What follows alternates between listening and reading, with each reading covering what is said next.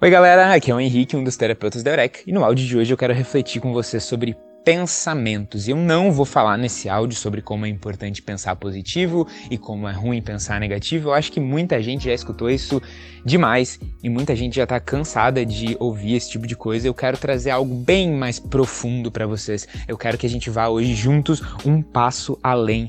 E eu quero primeiro ajudar vocês a entender como que os pensamentos surgem e da onde eles vêm e como você começou a ter pensamentos. Olha só, vou te dizer uma coisa curiosa agora. Você provavelmente não pensou nisso até hoje, mas os seus pensamentos eles são em que língua? Eles são em português, geralmente, né? Se você nasceu no Brasil, provavelmente a maioria dos seus pensamentos é em português. E que estranho, né? Porque, poxa, eu sou a única pessoa que escuta os meus pensamentos. As, as línguas, tipo português e inglês, elas foram criadas para que pessoas se comunicassem entre si, para você ter uma língua comum. Se eu sou a única pessoa que escuta os meus pensamentos, por que, que eu não invento uma língua própria e eu me comunico comigo mesmo só nessa língua? Ia ser muito mais fácil. Mas isso não acontece, sabe por quê?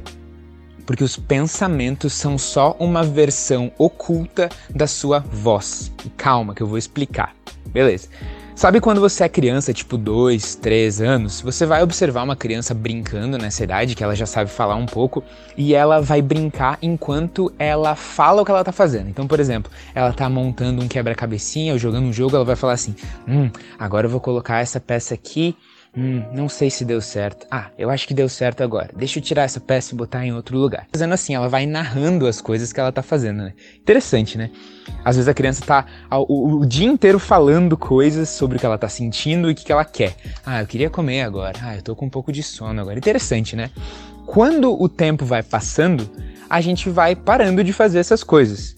Mas a gente não para de fazê-las totalmente. O que acontece é que elas param de ser uh, externas. A gente para de falar isso e a gente começa a pensar isso.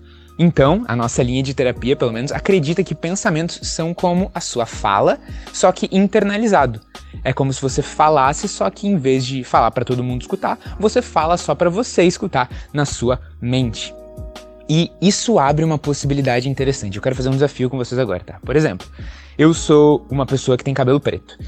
E eu posso falar agora, repetir em voz alta que eu sou loiro. Eu posso falar assim: eu sou loiro, eu sou loiro, eu sou loiro, eu sou loiro. Enquanto eu repetir esse pensamento quatro vezes, o meu cabelo não mudou de cor, certo? Eu continuei tendo o cabelo preto e eu também não acreditei que meu cabelo fosse mudar de cor e eu não acreditei que meu cabelo fosse preto porque eu sei. Fosse loiro porque eu sei que ele é preto, né?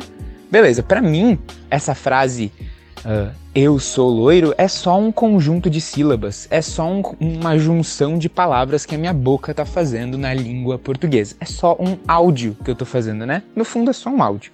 Mas olha que interessante. Quando eu, na minha cabeça, falo coisas do tipo eu não presto, ou minha mente produz pensamentos do tipo eu sou um inútil, eu não posso, eu não, não consigo fazer as coisas, nada que eu faço dá certo, às vezes isso me machuca muito. E eu dou uma super atenção para aquilo. E eu acredito que aquilo é uma profecia. E eu consigo me odiar por eu estar pensando aquilo. Mas olha que loucura! Os seus pensamentos são áudios, eles são imagens e eles são textos que a sua mente produz. Eles não são diferentes de eu aqui falar que eu sou loiro quando eu tenho cabelo preto, porque no fundo o seu pensamento é uma fala que foi internalizada e ele é um conjunto de sílabas e palavras. Então, assim, quando a gente começa a olhar para os nossos pensamentos mais como áudios, textos e imagens que a nossa mente produz, essa nossa mente que é uma fábrica de produzir pensamentos 24 horas por dia, a gente consegue dar menos importância para cada um deles e parar de se auto-paralisar por causa de um pensamento.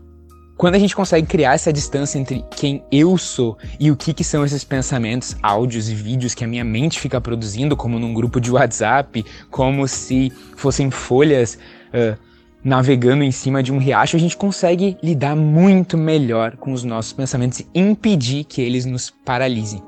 Então é o seguinte, Lembrem dos ensinamentos de hoje e pratiquem isso. Lembrem, a sua mente é uma fábrica de produzir pensamentos e cada pensamento é só áudio, é só texto e você e eles não controlam o que você faz. Você pode se relacionar com eles desse jeito totalmente novo.